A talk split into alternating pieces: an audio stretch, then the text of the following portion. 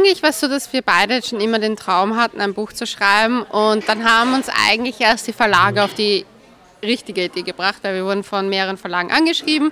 Und dann haben wir uns für Krima Schiriau entschieden und haben es umgesetzt. Und ja, wie gesagt, es war ein Traum.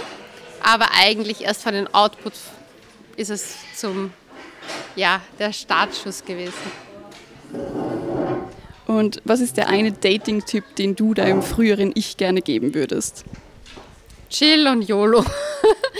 Ah, das klingt urblöd, aber ich glaube, dass mein früheres Ich oft immer in Menschen ein sehr hohes Potenzial gesehen hat und sich immer in das Potenzial verliebt hat, als die Tatsachen zu sehen und oft gedacht hat, ich muss irgendwie etwas, ich muss etwas erfüllen, was ich nicht erfüllen muss. In Wahrheit hätte ich mehr leben sollen in dem Moment und ich habe genug gelebt, das will ich nicht abstreiten und meine Mutter wird das sicher auch nicht abstreiten. Aber mir wäre es viel wichtiger, das jungen Frauen mitzugeben, wirklich es mehr zu genießen, weil man hat auch nichts zu verlieren und ich schwöre euch, in zehn Jahren erinnert sich keine Sau mehr, wen ihr gedatet habt. Perfekt, Dankeschön. Gerne.